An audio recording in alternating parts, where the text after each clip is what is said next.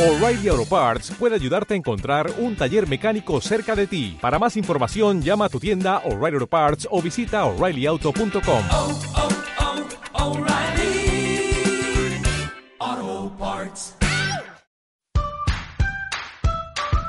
Aula en tu hogar, un servicio a la comunidad escolar que pretende traspasar contenidos y desarrollar habilidades en nuestros niños, niñas y jóvenes del litoral central.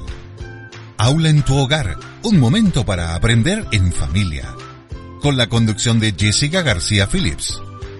Buenas tardes queridas amigas y amigos de Inolvidable FM, ¿cómo están ustedes?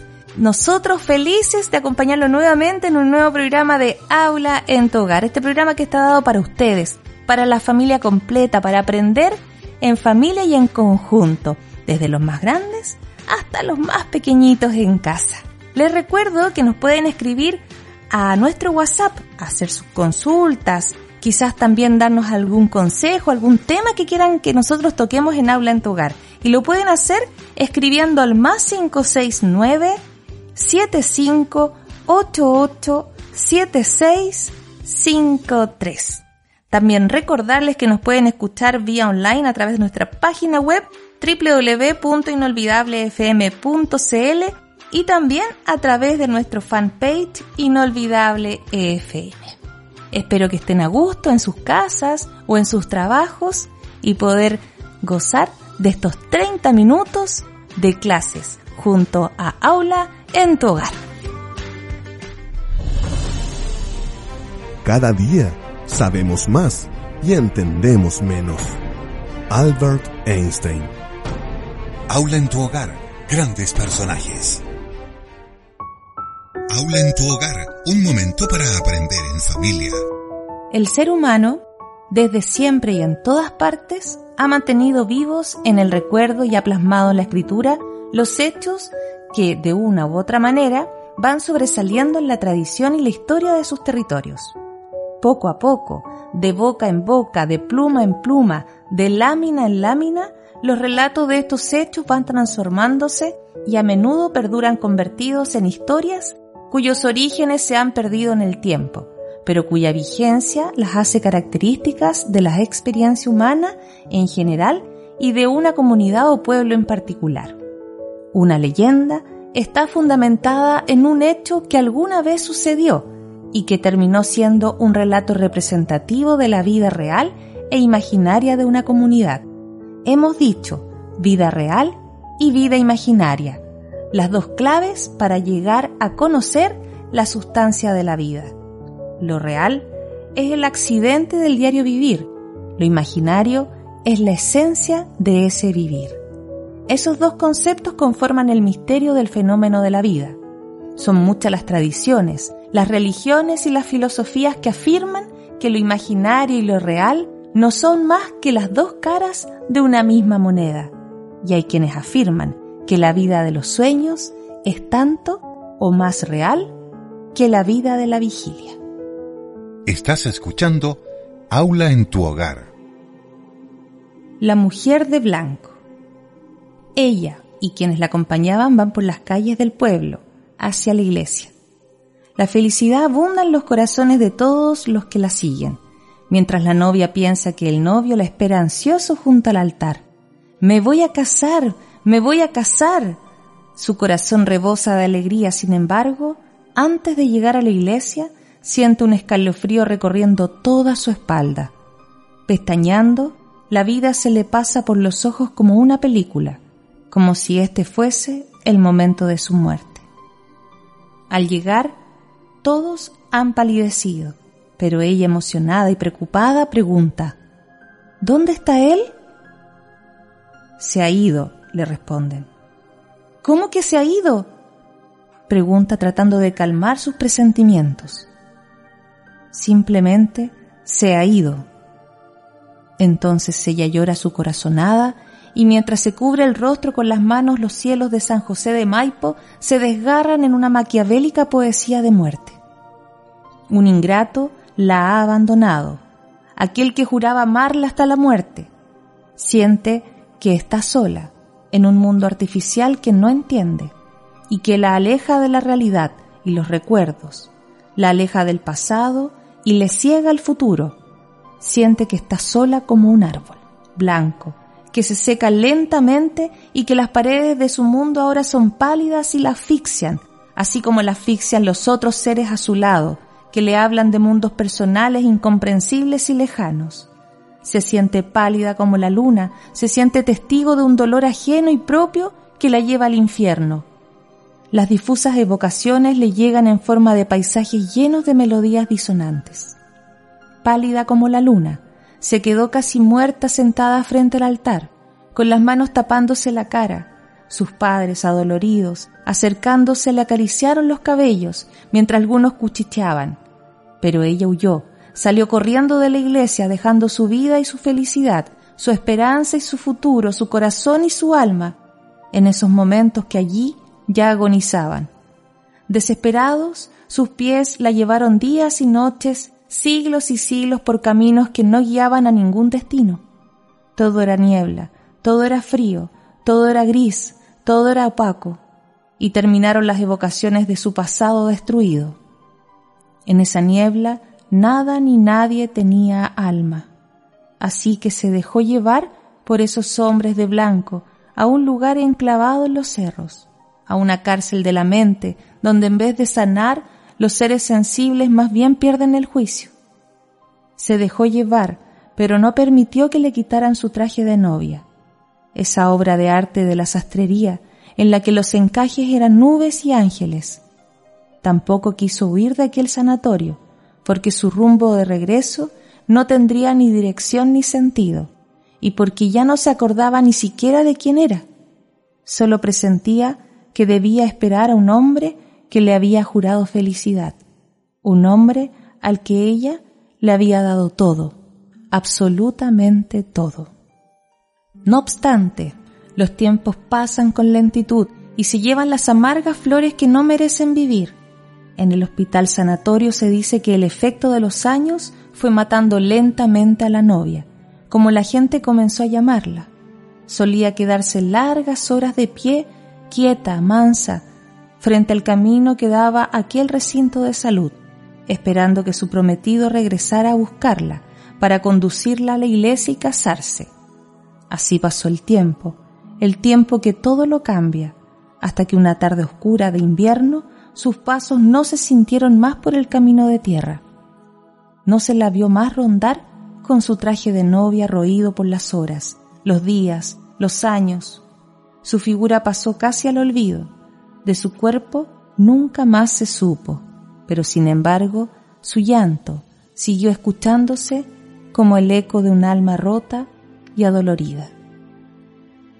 Y ese tiempo que jamás se detiene siguió su curso, y esta historia de la mujer de blanco que aparece por el sanatorio se fue haciendo leyenda. Fue hollando las mentes de los funcionarios más antiguos del recinto, fue ganando terreno en los corazones compasivos y fue expandiéndose de boca en boca.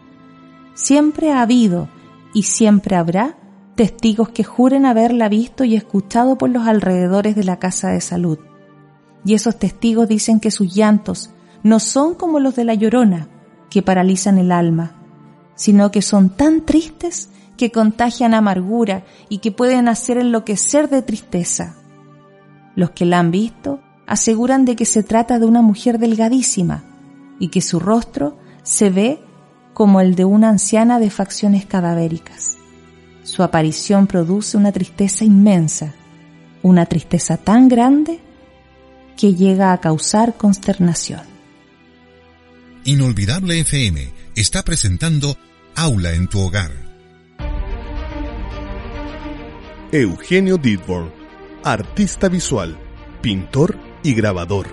Estudió en la Escuela de Bellas Artes de la Universidad de Chile desde 1961 a 1965 la honda influencia que ha ejercido en el arte chileno de la década de los noventas le ha valido el reconocimiento tanto nacional como internacional, siendo distinguido con el Premio Nacional de Arte 2005. Eugenio Didborn. Aula en tu hogar. Grandes personajes.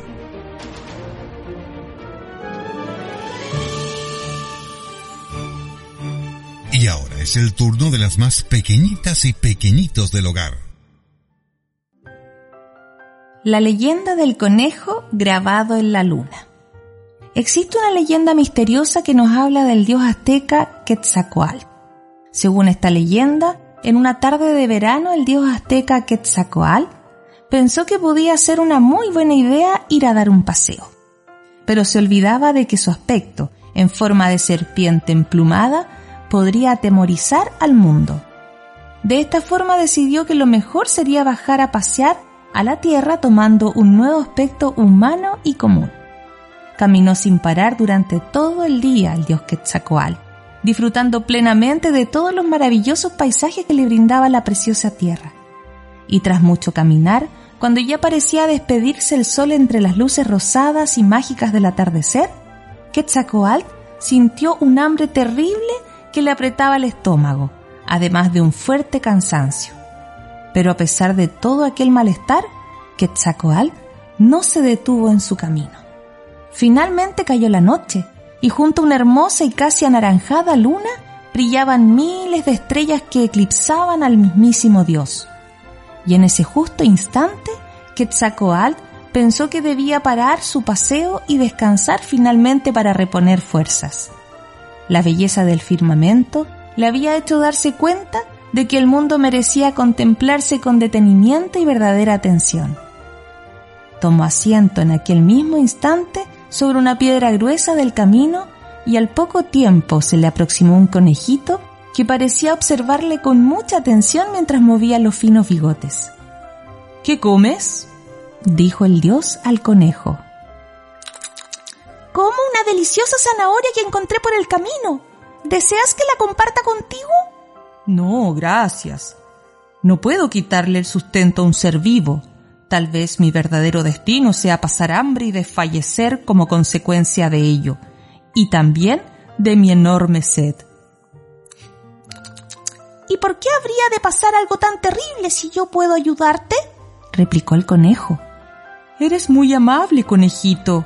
Sigue tu camino y no te preocupes por mí, exclamó apesadumbrado y agotado el dios Quetzalcoatl. Solo soy un pequeño e insignificante conejo.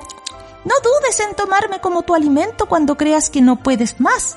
En la tierra, todos debemos encontrar la manera de sobrevivir.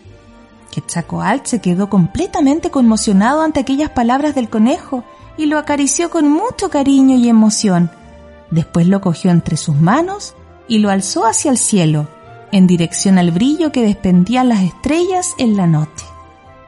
Tan alto lo subió con sus propias manos que su silueta quedó grabada en la gran luna casi anaranjada. Mientras que Tzacoalt volvía a descender sus brazos con el conejo entre las manos, observaba el magnífico grabado que había quedado en el cielo. La imagen del conejito quedaría para siempre en el firmamento para que fuese recordada siglos y siglos por todos los hombres que habitaran la tierra como premio de su bondad. Después que se despidió del conejo y agradeciéndole nuevamente su amabilidad, continuó su camino. El pequeño conejito no podía creer lo que había visto. Aquel hombre tenía aspecto de humano, pero se comportaba con una grandeza fuera de lo normal. Y con aquella reflexión observó anonadado el brillo de su silueta en la luna durante mucho, mucho tiempo.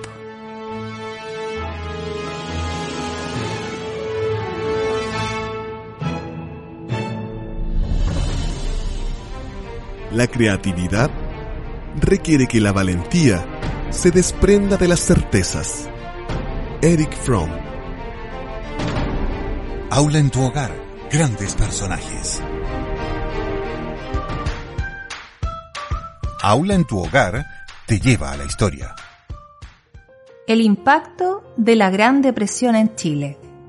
De la prosperidad a la pobreza. En la segunda mitad de la década de 1920, Chile vivió una sensación de prosperidad económica estimulada por una fuente expansión del gasto público del gobierno de Carlos Ibáñez del Campo y destinada a modernizar la infraestructura productiva del país.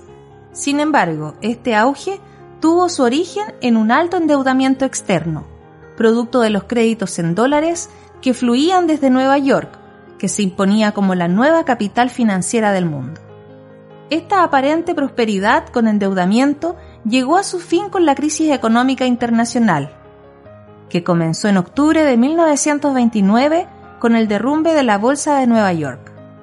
La crisis del mercado de valores provocó una falta de liquidez que llevó a una drástica caída de los precios internacionales de las mercancías y de la mayoría de los activos, ocasionando, en último término, una crisis bancaria a escala mundial, especialmente en los países con sistemas de patrón oro.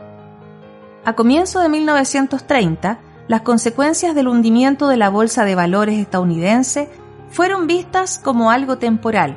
Sin embargo, a mediados de 1932, ya nadie tuvo duda que se estaba en presencia de la mayor crisis económica de la historia, siendo bautizada como la Gran Depresión.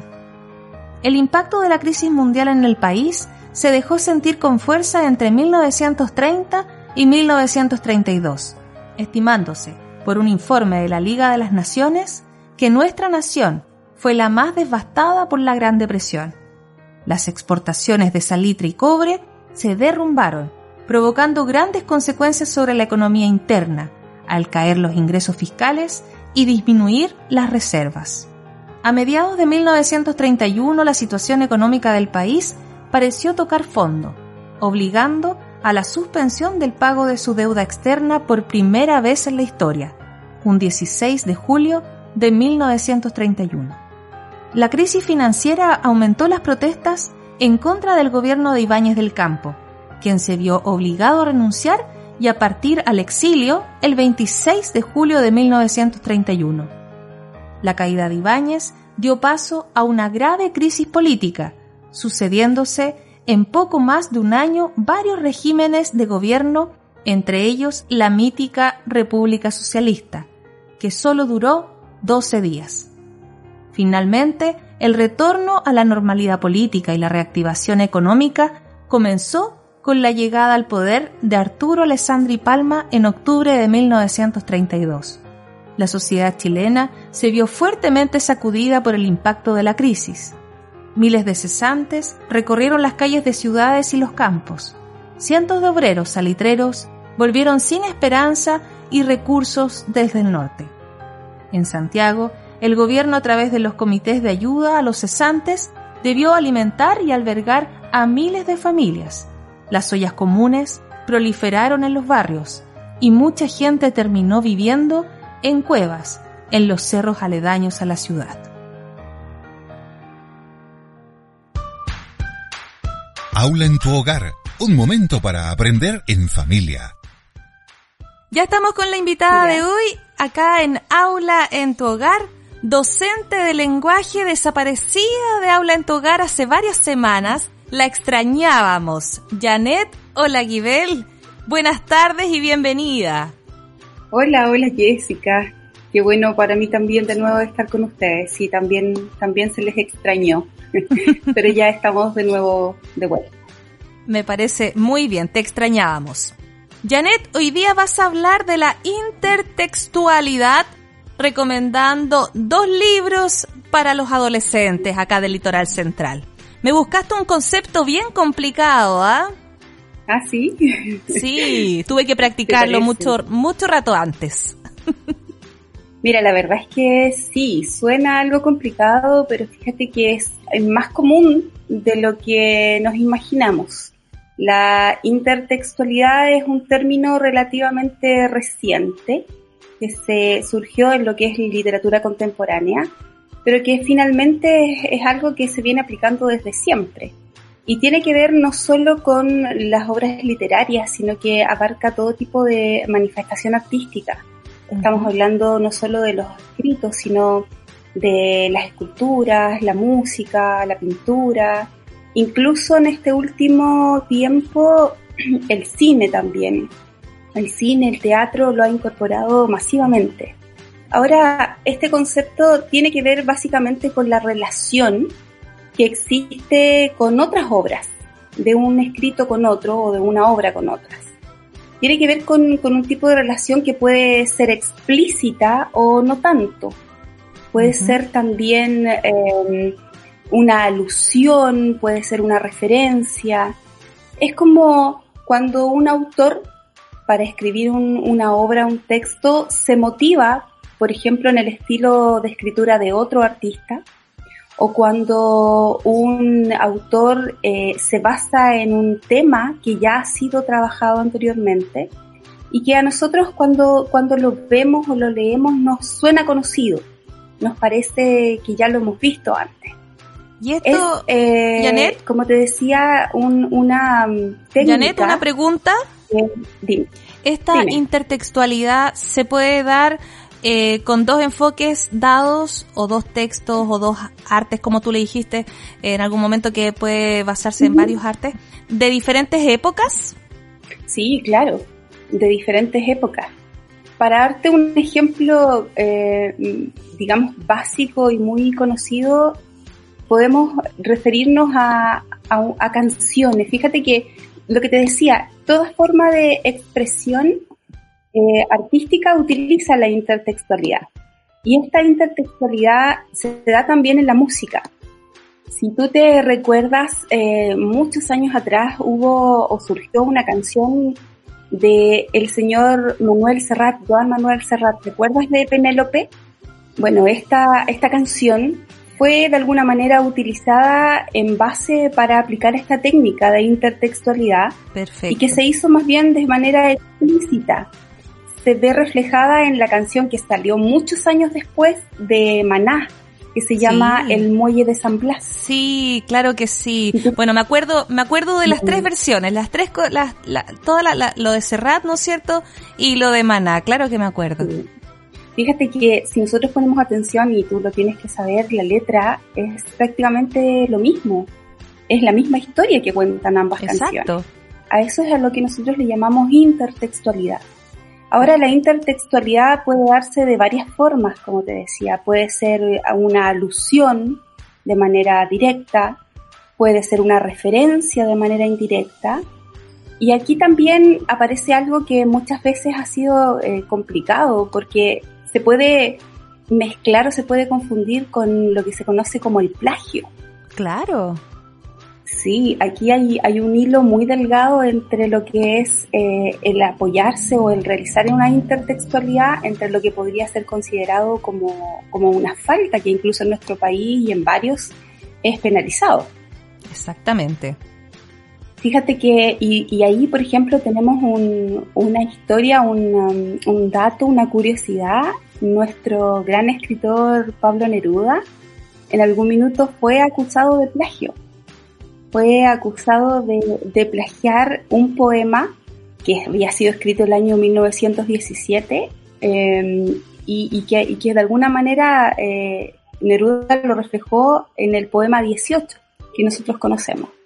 Y a él se le acusó, el escritor de este primer poema, que era llamado un poema 30, eh, lo acusó a Neruda de que había tomado su, su escrito para crear el poema 18. Y fue toda una polémica. Bueno, finalmente Neruda reconoció que él había utilizado de alguna forma esta técnica de intertextualidad, pero que había cometido un pequeño gran error, que fue el no comentar que él se había basado en ese, en ese escrito anterior. Eso, eso es lo que define o lo que hace la diferencia, un hilo tan, tan delgado, ¿no? Entre lo que es el plagio y la intertextualidad.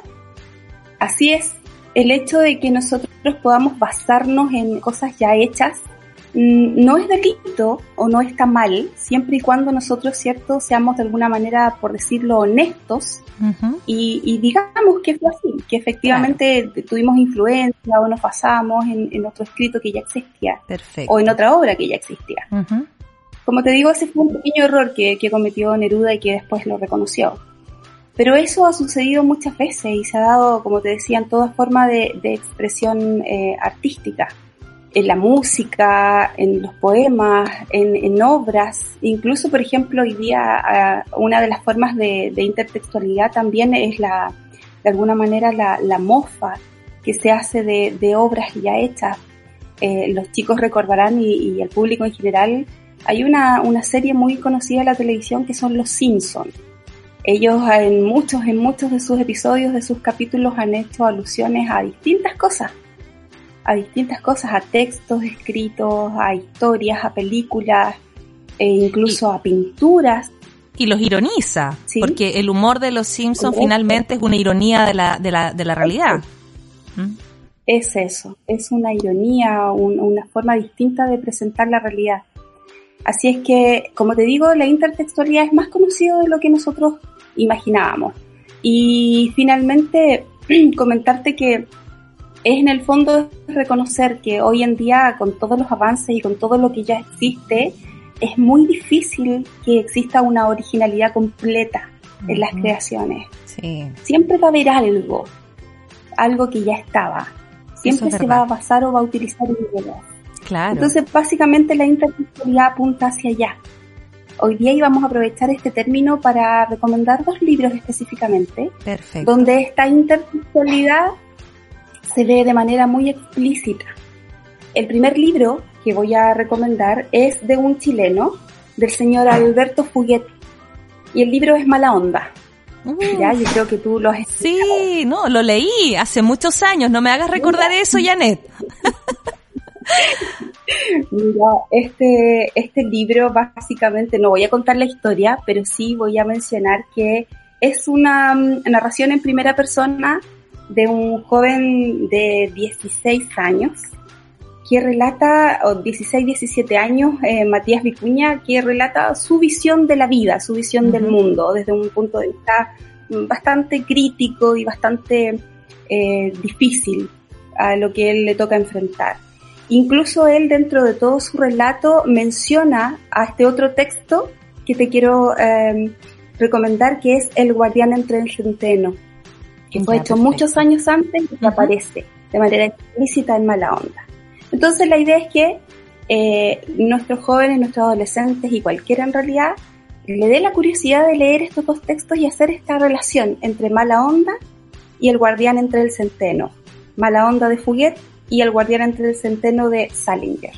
Dos Perfecto. textos que son muy apropiados para la- Sí. los adolescentes. En. Claro que sí. Para los adolescentes, y fíjate que como nosotros, tú sabes, tenemos esta, este grupo etario bastante amplio. Tenemos niños de 5 a personas mayores de 78, 80 años escuchando el programa. Así que para todos ellos va esta recomendación. Alberto Fuguet, me acuerdo precisamente de esa, de ese libro que me impactó, ¿ah? Para la época era bastante potente. Sobre Sí, todo cuando uno era sí, joven. sí, Así sí. que sí, los dos tremendamente recomendables y así poder entender el concepto que hoy día nos enseñas. Ujú, Así es, así es Así. que como tú dices, en realidad es transversal el tema que tratan, así que Claro. para todos recomendados ambos libros. Perfecto. Janet, muchas gracias por la intervención de hoy. Espero que esta vez no te desaparezcas tanto. Las vacaciones ya te las tomaste con Aula en tu hogar, así que espero escucharte pronto. ¿m? Muy bien, pues Jessica, yo feliz nuevamente de poder incorporarme al, al programa. Muchas gracias, Janet. Nos estamos encontrando pronto entonces. Que tengas una excelente tarde. Muchas gracias, igual para ustedes. Chao a todos. Inolvidable FM está presentando Aula en tu hogar. William Shakespeare, poeta, dramaturgo y actor inglés, reconocido como el escritor más importante de la lengua inglesa y uno de los más ilustres autores de la literatura universal. Su reputación no alcanzó el éxito mundial hasta bien entrado el siglo XIX. Ya en el siglo XX, todas sus obras fueron adaptadas en multitud de ocasiones y en todo tipo de escenarios cine, libros y teatro. William Shakespeare. Aula en tu hogar. Grandes personajes. Ya estamos dando término entonces a la clase de hoy. Estos 30 minutos que nos hace viajar de un lado para otro, nos devuelve la niñez, nos lleva al conocimiento y terminamos con un profesional que siempre nos enseña algo nuevo. Ha sido un placer estar con ustedes nuevamente. Gracias por acompañarnos, gracias por su sintonía y nos encontramos en un próximo capítulo de Aula en tu hogar. Que tengan una excelente tarde. Finalizamos así Aula en tu hogar, un espacio donde se comparte historia, un lindo texto y se resuelve una gran interrogante. Aula en tu hogar, en Inolvidable FM, donde aprendemos en familia.